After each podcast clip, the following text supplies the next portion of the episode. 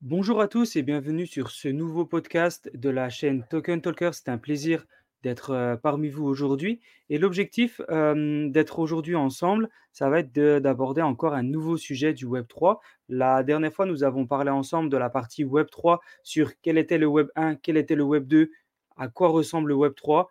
On en est à ses balbutiements, qu'est-ce que l'on fait, où on va, pourquoi, comment. Et maintenant, un des sujets importants dans le monde du Web 3, c'est qu'est-ce qu'il va changer au niveau de l'économie traditionnelle? Alors, on sait que c'est quelque chose de à la fois grand, petit, on ne pourrait vraiment pas trop savoir comment se, se positionner. Ce que l'on sait actuellement, c'est qu'il y a une inclusion financière, une inclusion économique. Et cette partie-là, en fait, on, va traiter le sujet ensemble pour savoir comment le Web3 démocratise cette économie. Comment sortir de cette inclusion financière? Alors, pour commencer, déjà, dans un premier temps, parce que pour beaucoup de gens, heu, selon les pays, selon les origines, selon les sources, heu, personne sait il y a beaucoup de personnes qui ne sont pas encore au courant de c'est quoi une inclusion financière? En fait, l'inclusion, c'est quoi? C'est tout simplement le contraire de l'exclusion. Il y a encore, au jour d'aujourd'hui, beaucoup de gens à travers le monde qui n'ont pas accès à un service bancaire standard.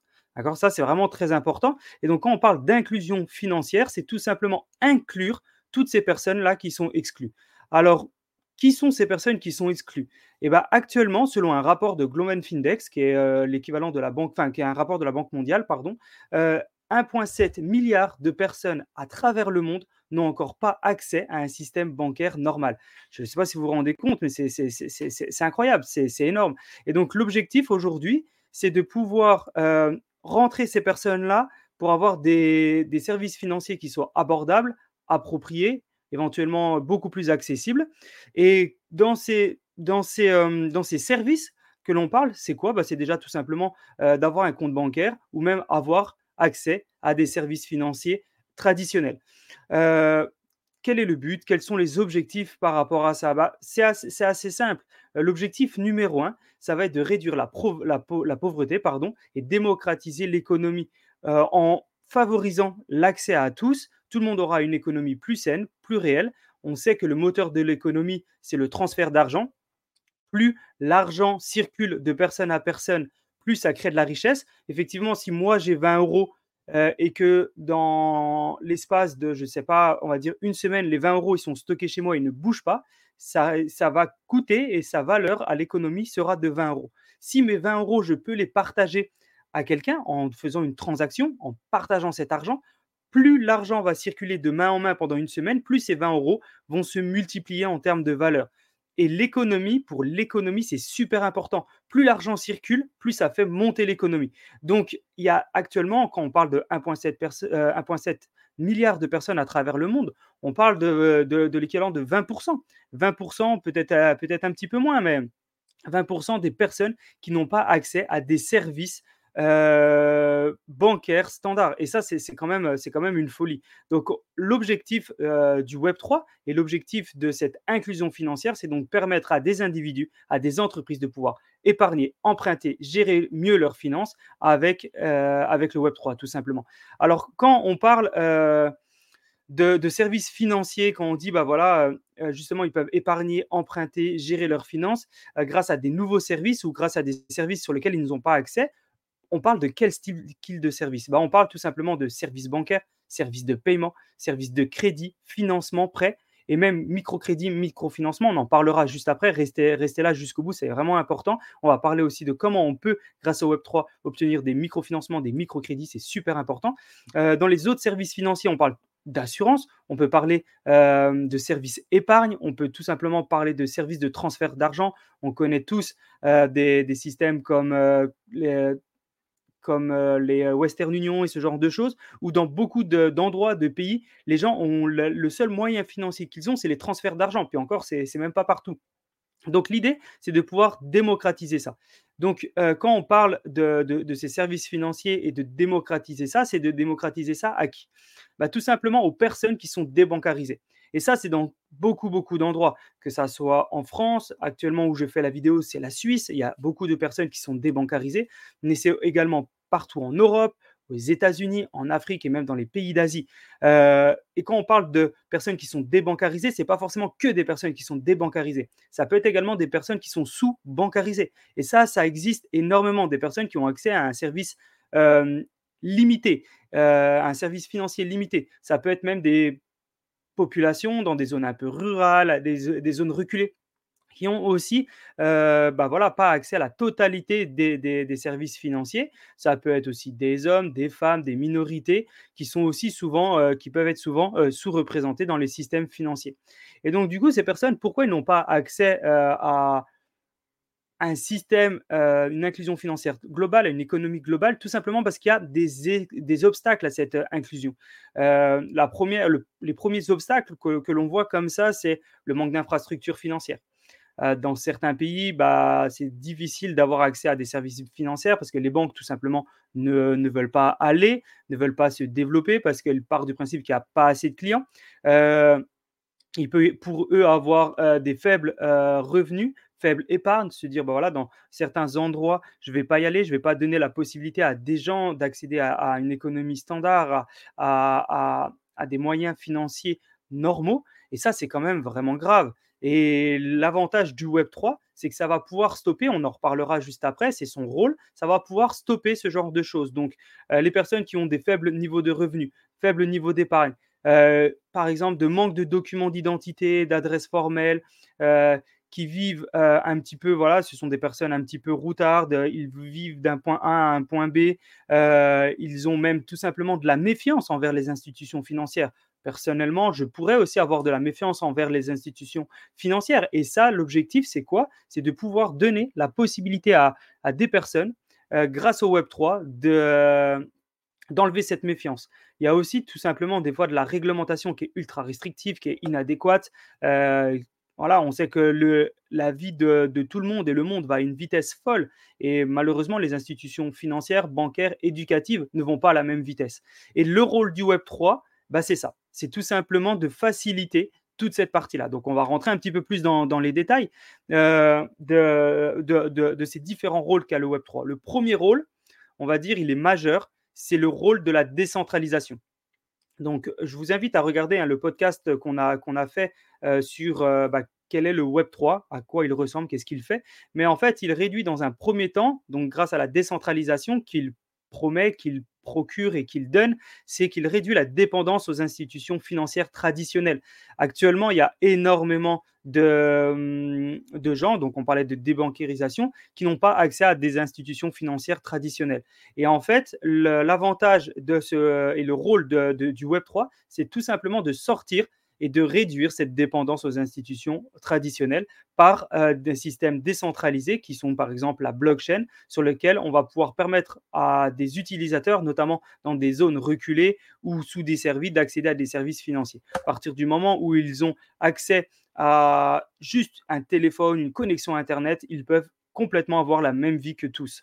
Donc euh, ça peut être, et vraiment, quand on parle de d'inclusion financière, on pourrait se dire, oh là là, mais c'est seulement une tribu dans, dans un pays, euh, par exemple, reculé en, Australie. Ça peut être euh, tout simplement euh, des gens qui, qui, ne veulent pas du tout vivre avec, avec Internet ou qui veulent pas du tout avoir accès à des réseaux. Non, ça arrive en France, ça peut arriver en Afrique, ça peut arriver en Suisse. vraiment, c'est quelque chose qui est ouvert à tous. Et vraiment, le rôle de Web3, donc, ça va être de démocratiser tout ça. Au-delà de démocratiser, ça va être d'augmenter la transparence et la sécurité. La blockchain, en fait, ça offre vraiment une transparence qui est, énorme. On ne se rend vraiment pas compte, mais la transparence, et, je vous invite encore à voir euh, ce qu'on a, a pris sur le Web3, mais euh, il y a plus de sécurité, plus de transparence. Comment? Alors, tout simplement car déjà, le fait que ça soit décentralisé, ce n'est pas un organe, une banque, une entité, euh, un organisme qui va gérer les transactions, la transparence, la sécurité. C'est décentralisé. Chaque utilisateur qui fait sa finance décentralisée sur la blockchain devient un nœud, devient une sauvegarde. Et donc en fait, ce n'est pas une personne qui décide pour tout le monde, c'est tout le monde qui utilise ensemble cette, euh, cette technologie qui devient le propre utilisateur, la propre sauvegarde. Ça réduit les, les risques de fraude, ça réduit la corruption et ça donne vraiment la possibilité à tous d'avoir accès au même niveau de choses. Alors on va se dire, bah, c'est cool, mais euh, si peut-être c'est décentralisé, est-ce que c'est plus cher? Mais non, c'est pas plus cher justement, on réduit les coûts de transaction. Pourquoi? Parce qu'on a des intermédiaires qui ont un petit peu le monopole, d'accord Qui, comme c'est pas décentralisé, ils ont le monopole, et donc du coup, ils mettent un petit peu les prix qu'ils souhaitent. Et grâce à la blockchain et grâce à la décentralisation que propose le Web 3, ça diminue les frais de transaction, notamment les transferts d'argent. On parlait de Western Union tout au début du podcast. Bah, grâce à la blockchain, on peut transférer, transférer de l'argent déjà de manière ultra rapide, c'est-à-dire que c'est de pair à pair. Je veux t'envoyer de l'argent, je t'envoie de l'argent, tu as l'argent en 30 secondes, peu importe dans quel pays tu es, peu importe dans quel endroit tu es, peu importe quel système bancaire tu utilises, que tu as un compte en banque ou pas, peu importe, je peux t'envoyer de l'argent de manière ultra rapide avec des, diminutions au niveau des frais de transaction, mais qui sont énormes. Western Union prennent euh, beaucoup d'argent pour des transferts, et là, c'est, vraiment complètement, euh, je dirais pas infime, mais pas loin. Donc, un, c'est la réduction des coûts et c'est des services financiers qui sont beaucoup plus abordables. On peut accéder même pour les populations à faible revenu. Et vraiment, quand on dit population à faible revenu, encore une fois, ce n'est, pas forcément dans certains pays, c'est dans une généralité, en France, en Suisse, un petit peu partout à travers le monde. C'est vraiment important. Il y a des gens qui ont des faibles revenus pour qui, pour qui ça peut être difficile et qui le moindre service financier bah, devient en fait une punition. C'est ultra cher, c'est très difficile d'investir, etc. etc. Et, et tout simplement parce que les frais bancaires sont exorbitants. Euh, juste le fait d'avoir une carte, c'est impossible. Et pourquoi les prix sont chers? Bah Parce que les gens, en fait, ils ont le monopole, ils font ce qu'ils veulent. C'est pas décentralisé, c'est ultra centralisé. Et l'avantage du Web 3, c'est justement d'enlever ces centralisations et euh, de pouvoir décentraliser, offrir la possibilité à tous. Donc juste, juste, juste avant, on parlait bah, d'investissement, on parlait voilà, de facilité à tous. Euh, de, travailler bah, pour le Web 3, ce qu'on appelle tokenisation. La tokenisation, qui est pour beaucoup de gens quelque chose de, nouveau, et bah, euh, la tokenisation permet l'investissement grâce à une représentation numérique d'un bien, d'un actif, euh, rendant l'investissement beaucoup plus accessible. La, possibilité en fait d'avoir un sous-jacent tokenisé. On, va, on, va, on en a déjà beaucoup parlé sur la chaîne, sur d'autres chaînes. Vous savez qu'on est présent sur les réseaux, vous pouvez nous suivre sur YouTube, sur Instagram, sur TikTok. Vous pouvez nous suivre sur Twitter. N'hésitez vraiment pas, on est présent un petit peu partout. Et donc, du coup, on, est déjà en train de démocratiser cette technologie de la tokenisation qui est pour beaucoup de gens quelque chose de nouveau. Et donc, la tokenisation, c'est quoi? C'est tout simplement la facilité de pouvoir prendre un actif. Je prends par exemple un hôtel à rendement, un palace.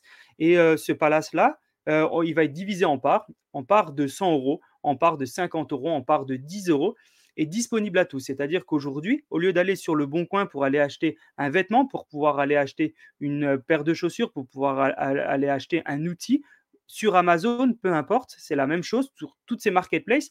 Vous pouvez accéder à des marketplaces digitalisés qui vont proposer des, des, produits, des investissements en token. C'est-à-dire que vous allez aller sur cette plateforme, vous allez mettre 10 euros, 20 euros, etc. Et vous allez être propriétaire direct d'une part d'un palace, ça peut être d'un club, ça peut être d'une banque, peu importe. On parle vraiment de, finances décentralisées. Et donc, il y a beaucoup, beaucoup de choses qui peuvent être tokenisées. Euh, donc, ça facilite la participation, ça augmente l'économie numérique, euh, surtout pour les personnes qui ont accès à très peu de marchés financiers, traditionnels. Par exemple, en France, on se dit, bah voilà, je suis chez Boursorama Banque, euh, ma banque peut me donner l'accès à des marchés financiers, je suis accès à la BNP Paribas, je peux, grâce à la BNP Paribas, leur confier un petit peu d'argent et qu'ils investissent pour moi, etc. etc. On ne sait pas forcément tout le temps dans quoi ils investissent, comment ils investissent, parfois on veut le faire nous-mêmes. Il faut savoir que maintenant, les millennials, les, nouvelles générations apprennent très très vite et veulent être libres d'investir eux-mêmes. Il y a encore pas très longtemps, et vraiment, je peux même prendre le cas de ma génération la banque qu'on utilisait, c'était souvent la banque de nos parents. C'est-à-dire que moi, j'arrivais, mes parents avaient une banque, j'utilisais la même banque et je vivais comme ça quasiment toute ma vie. Aujourd'hui, c'est complètement terminé. Aujourd'hui, il y, a, un accès de l'information qui est énorme. Un petit peu, tout le monde peut avoir accès à, des informations sur Internet qui sont, qui sont incroyables. Et du coup, les Minions, leur objectif, c'est quoi? C'est d'apprendre eux-mêmes et d'aller faire, pas forcément le contraire de leurs parents, mais c'est d'aller apprendre ce qu'eux, ils peuvent faire et essayer de travailler là-dessus. Et maintenant, les millennials, leur objectif, c'est quoi? C'est de pouvoir investir seul, sans passer par une banque, sans passer par un autre organisme. Et c'est là où, là où il y a une force avec le Web3 et la tokenisation grâce à la blockchain, c'est de pouvoir investir un petit peu comme ils souhaitent. Alors on va se dire, ok, mais investir, on investit dans quoi? Comment ça se passe? Bah, en fait, pour aller vraiment de manière très simple, c'est, ça, ça, passe par des smart contracts, des contrats intelligents. Donc, en fait, quand vous allez, par exemple, euh, vous voulez acheter un bien immobilier, parlons d'un bien immobilier global. Vous allez aller chez le notaire, vous allez avoir euh, énormément de paperasse, des papiers, des cartes d'identité, ça prend du temps, etc. Et donc, du coup, ces contrats-là, ils ont été numérisés en, mode smart contracts avec une, une, une au-delà d'être juste un contrat, il est aussi intelligent, c'est-à-dire qu'il a un système pour pouvoir euh, euh, s'automatiser, pour pouvoir euh, s'exécuter seul. Dedans, on peut lui mettre des accords, on peut lui réduire, lui, réduire des avantages, lui donner de la gouvernance. On en reparlera juste après. Et en fait, l'avantage de ces smart contracts, c'est que ça permet en fait d'acheter tout simplement le smart contract, dont le sous-jacent du smart contract est un tiers de propriété ça peut être un bâtiment complet, mais ça peut être une part. Et donc, du coup, ça offre beaucoup plus d'avantages à des gens. Mais dans ces contrats intelligents, ça peut être mis sous forme de prêt, d'assurance, euh, ça peut être personnalisé. Enfin, vraiment, c'est des contrats qui sont intelligents. Donc, actuellement, il y a des contrats physiques, papier, euh, bah, qui sont pas du tout intelligents, qui restent une, une feuille papier toute simple. Et aujourd'hui, grâce euh, au Web 3, ces contrats deviennent intelligents. Déjà, ils sont numérisés. Donc, en gros, vous pouvez prendre cette part numérique et l'échanger assez rapidement d'une personne à une personne sans à chaque fois passer par un tiers de confiance, auditeur, euh, banque, euh, notaire, avocat, etc. C'est vraiment, vraiment super avantageux. Et en plus, il y a un système intelligent dedans qui permet de pouvoir rajouter dans, cette partie token plusieurs choses. Ça permet aussi pour les gens, notamment, qu'on parlait d'inclusion financière, des gens qui sont euh, visible nulle part, ça permet à, eux-mêmes d'avoir une identité numérique. Euh, actuellement, à, travers le, monde, euh, ce qu'on appelle aussi les, process de, KYC, bah, pour beaucoup de gens, ils ont tout simplement pas d'identité numérique. C'est-à-dire que grâce maintenant au Web3 et au process de KYC, on a ce fameux identité numérique qui est sécurisé, qui est essentiel pour accéder aux autres services financiers, qui aide les personnes sans document officiel euh, ou, euh, ou, avec très peu de, connaissances ou d'accès à des, à des services financiers, d'accéder grâce à leur identité numérique à un process de KYC de, pouvoir accéder à des services financiers, des services bancaires, merci le Web3, euh, de l'investissement, etc. Donc ça, c'est vraiment très, très important. Donc après, bien sûr, selon votre niveau euh, euh, d'identité numérique, vous pouvez avoir accès quand même à des gros services ou des plus petits services, mais en tout cas, vous avez accès à des services qui est vraiment encore aujourd'hui pas le cas. Au-delà de ça, on peut avoir accès à des monnaies numériques. Et là, vous allez dire, oh là, monnaie numérique égale crypto-monnaie, égale stablecoin, égale volatilité, etc. etc. Euh, non, pas forcément. Vraiment pas forcément. Euh, Christine Lagarde, euh, la responsable de la BCE, la Banque Centrale Européenne, est en train de faire passer, et au moment où vous allez regarder la vidéo, aura sûrement fait passer un euro numérique. L'euro numérique, c'est quoi? Bah, C'est tout simplement une crypto-monnaie, stablecoin. C'est une crypto-monnaie, vraiment. L'euro numérique, c'est une crypto-monnaie, et elle s'échange sur la blockchain tout simplement. Alors, au jour d'aujourd'hui, tout le monde va passer en monnaie numérique. Alors déjà, quasiment la plupart de l'argent est déjà numérique. Hein. Quand j'envoie de l'argent à une personne et je fais un virement bancaire, euh, c'est tout simplement, on n'envoie pas une liasse de billets, on envoie tout simplement une transaction, donc c'est déjà numérisé.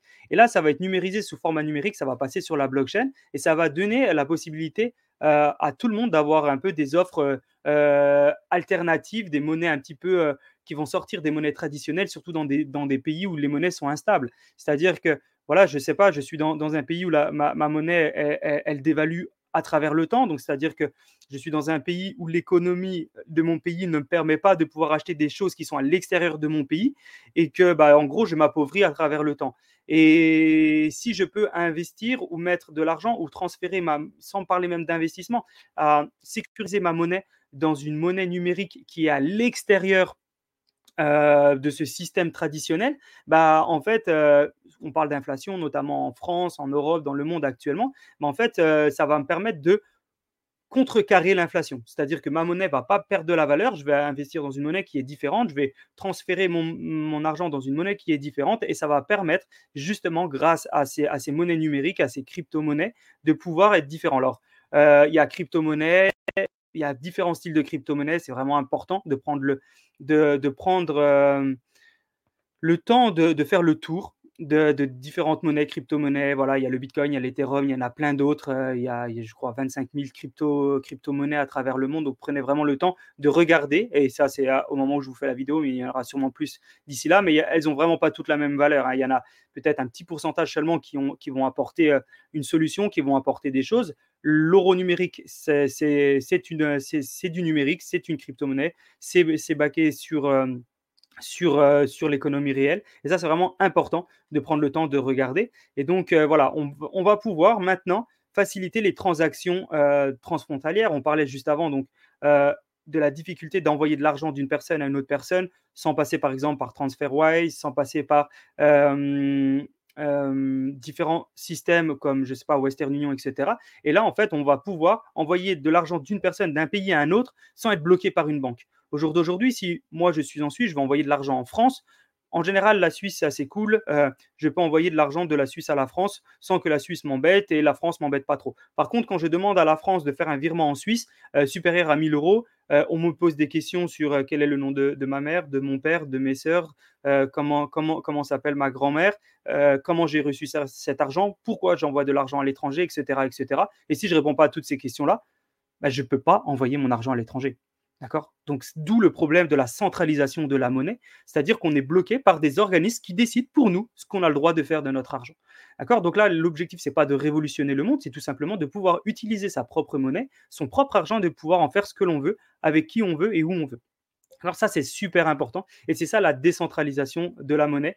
Euh, c'est de pouvoir faciliter les transactions d'un pays à un autre, même d'une personne à une personne. D'accord? Au jour d'aujourd'hui, même si on veut euh, envoyer beaucoup, une grosse somme d'argent à quelqu'un, ça va prendre du temps, ça va être vérifié par plein de personnes, des personnes qui vont nous prendre de l'argent, d'accord, sur cette transaction et qui vont nous coûter de l'argent. Juste avant, on parlait de transactions qui ne coûtaient pas cher. Bah ça, c'est vraiment, c'est vraiment ça. Aujourd'hui, grâce à ça, les transactions ne coûtent pas cher.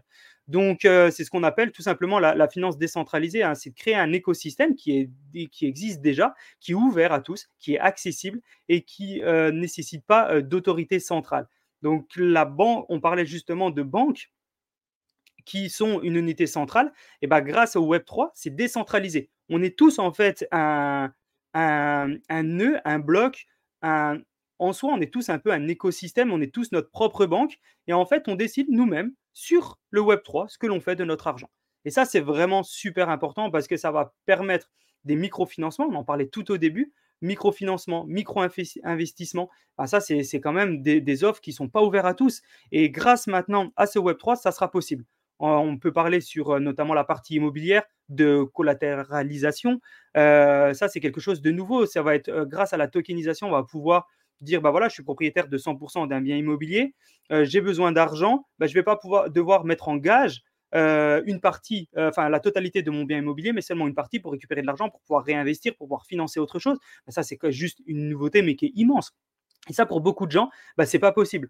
Donc, euh, microfinancement, microcrédit, enfin, tout ce genre de choses, c'est vraiment du, une nouveauté. Donc, il va y avoir des, il va y avoir, il y a déjà des plateformes euh, d'échange décentralisées euh, avec des participations de gouvernance qui sont différentes. On va y revenir juste après et de près de personne à personne. Donc ça, c'est quelque chose. C'est pareil, c'est une nouveauté. On n'a plus besoin euh, parce que tout est sécurisé, parce qu'il y a des smart contracts, on en a parlé juste avant, tout est sécurisé. Donc, on va plus avoir besoin de, tiers de confiance euh, qui va devoir sécuriser et qui va dire, bah, nous, moi, je dois faire ça. Non, tout est automatisé, c'est pas possible.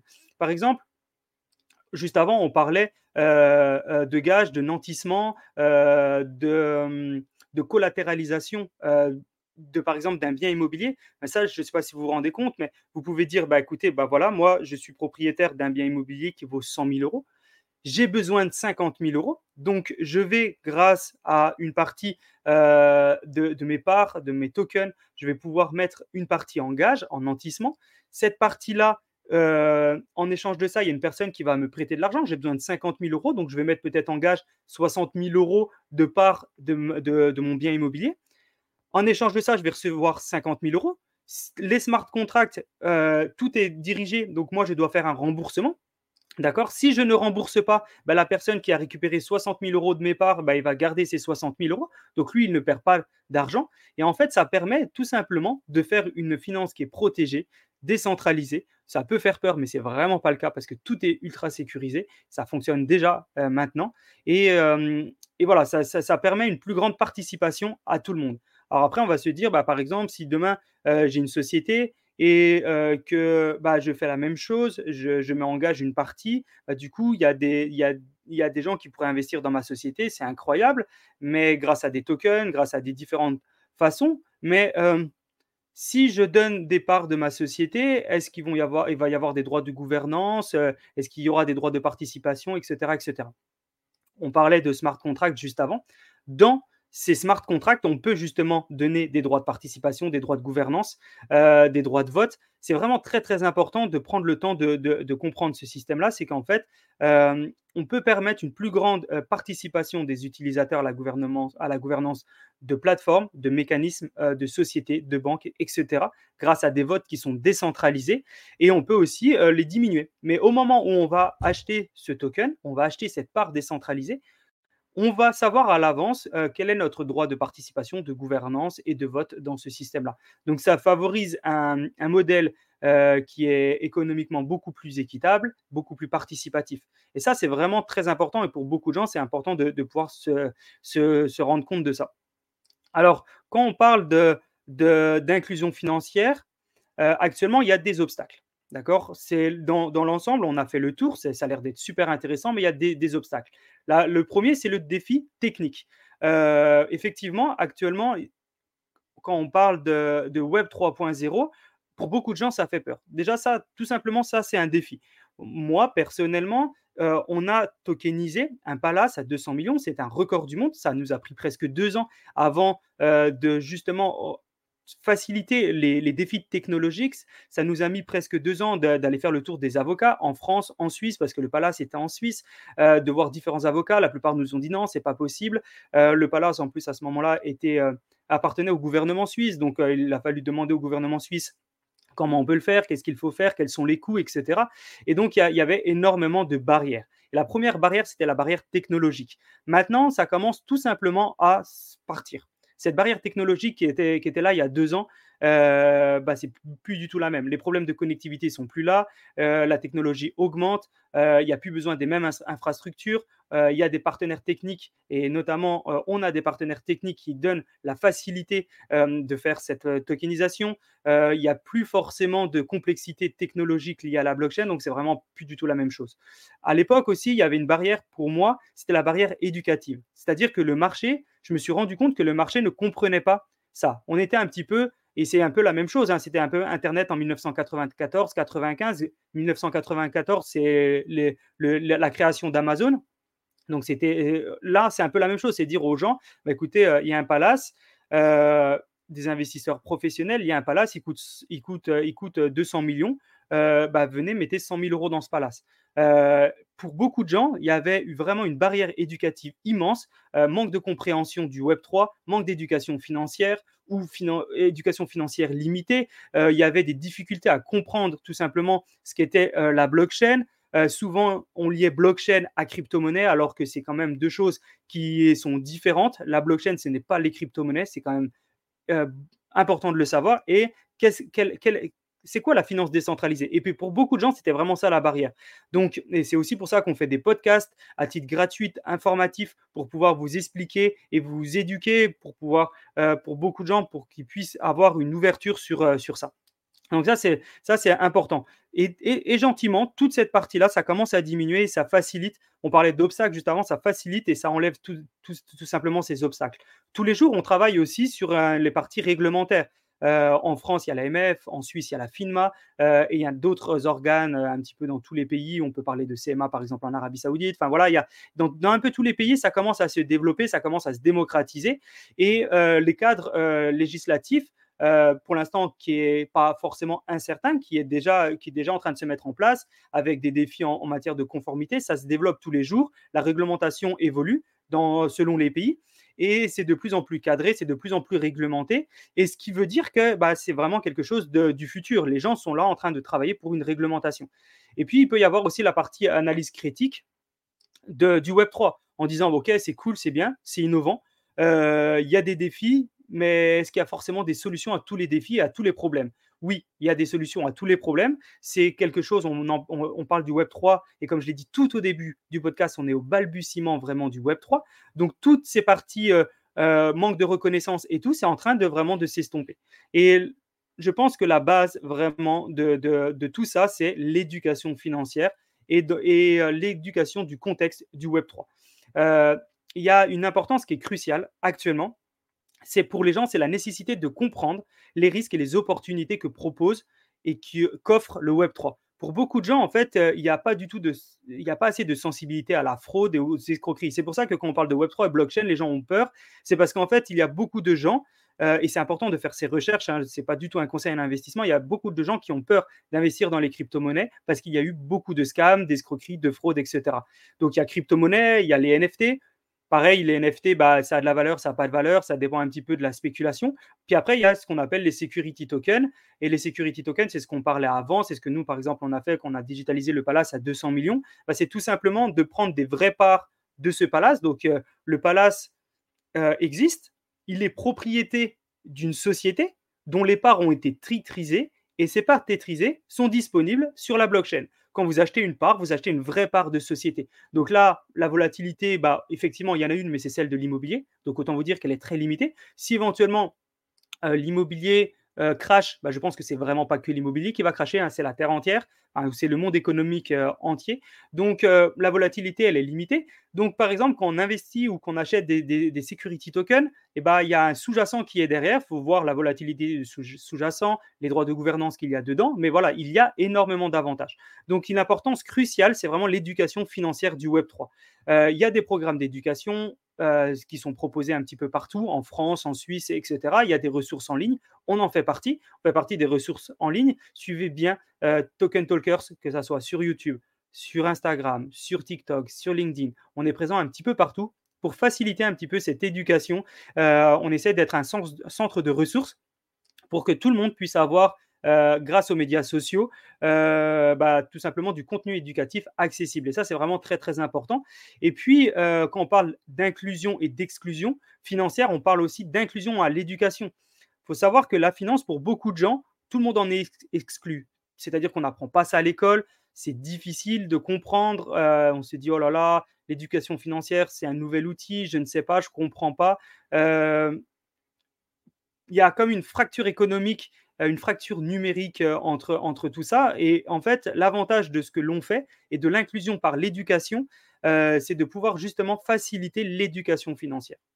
Donc voilà, j'espère que tout ça, ça vous a permis d'un petit peu plus comprendre le Web 3 et justement cette inclusion à l'économie et ce que va proposer le Web 3. Donc si on peut conclure rapidement et expliquer rapidement qu'est-ce qu'on est en train de construire? On est tout simplement en train de construire, grâce au Web3, un avenir financier inclusif qui va permettre à beaucoup de gens euh, d'avoir euh, des opportunités significatives, euh, que ce soit en termes bancaires, que ce soit en termes financiers, en termes investissement, en termes d'outils. ça comporte effectivement des, des, risques technologiques, mais qui va donner quand même la possibilité à beaucoup de gens qui vont vouloir comprendre, s'éduquer, de se dire, OK, je vais pouvoir avancer. À savoir que dans tous les cas, qu'on s'éduque ou pas, le futur, c'est la monnaie numérique. L'euro est déjà numérique actuellement. Il va l'être encore plus. On va être de plus en plus euh, propriétaire euh, de, monnaie numérique. Et donc, du coup, même si on n'a pas le choix, même si on n'a pas envie, ça reste partie du futur. On parlait juste avant d'Internet en 1994-95, c'est la même chose. Euh, on se disait à l'époque, en 94-95, euh, par exemple, viens, je vais t'aider à vendre euh, ton bien immobilier sur Internet. Bah, en 94-95, on va dire, mais t'es qui? T'es es, complètement fou, un truc sur Internet complètement virtuel. qui va faire quoi? Comment il va l'acheter? Qui aura accès? Je vais me le faire voler, etc. Maintenant, 10 ans, 20 ans, 30 ans après, c'est plus du tout la même chose en fait c'est vraiment plus du tout la même chose. Euh, les visions ont complètement changé. Et là, c'est un peu la même chose. C'est de vous dire, bah voilà, votre monnaie va être numérique, euh, l'argent va être décentralisé, débancarisé, vous allez avoir accès à plus de choses. Et, ça, c'est vraiment très, très important. Donc, il y a un potentiel innovant qui est énorme. C'est le Web 3 avec euh, des innovations telles que la blockchain, dont le, le, futur est juste immense. Je pense que c'est la plus grosse, enfin, c'est même, j'en suis persuadé, la plus grosse révolution technologique après après Internet. Et le potentiel de transformer euh, euh, bah, des accès à des services financiers, il est juste énorme. Euh, on parlait aussi d'inclusion éducative. Donc grâce au Web3, on, se rend compte que le marché n'est pas assez éduqué sur la finance, sur l'éducation financière, sur l'importance de se diversifier, de voir autre chose. Et donc, grâce au Web3, eh ben, on, on se rend compte qu'il faut donner du contenu éducatif gratuit, donner l'opportunité à des gens de s'éduquer. Et ça, ça donne justement cette inclusion euh, à l'éducation. Donc les prochaines étapes, euh, on va dire, du Web 3, bah, c'est de continuer euh, la collaboration entre les gouvernements, les secteurs privés, les communautés pour développer et continuer de développer le cadre réglementaire qui soit de plus en plus adapté, de continuer à promouvoir cette éducation financière euh, parce qu'on sait que c'est vraiment, euh, vraiment une nouveauté. Donc euh, maintenant, je pense qu'on a vraiment fait le tour. Et maintenant, c'est à vous de vous poser la, question, de vous dire, bon, bah, ok, maintenant je sais comment, comment, quels sont les avantages et les inconvénients du Web 3, comment le Web 3 me donne la possibilité d'avoir accès à une finance beaucoup plus équitable, accessible à tous. Et donc, particulièrement selon les, populations dans lesquelles je suis, la question que je dois me poser, c'est où j'en suis au niveau de la partie Web 3, où j'en suis au niveau de, l'investissement et où j'en suis au niveau euh, des accès à cette, euh, à cette décentralisation, à cette euh, inclusion financière et monétaire. Et maintenant, quelle est pour moi la nouvelle étape? Alors pour moi, la nouvelle étape, je vous l'ai dit d'avance, c'est de suivre déjà Token Talkers, de, euh, de, nous accompagner, de nous contacter. Vous pouvez nous contacter par mail, vous pouvez nous contacter partout. N'hésitez vraiment pas. Abonnez-vous au podcast et continuez à développer et à comprendre toute cette partie-là sur euh, l'inclusion financière. Je vous souhaite une excellente journée ou une excellente soirée pour ceux qui regardent ça la nuit. À très vite sur la chaîne de Token Talkers.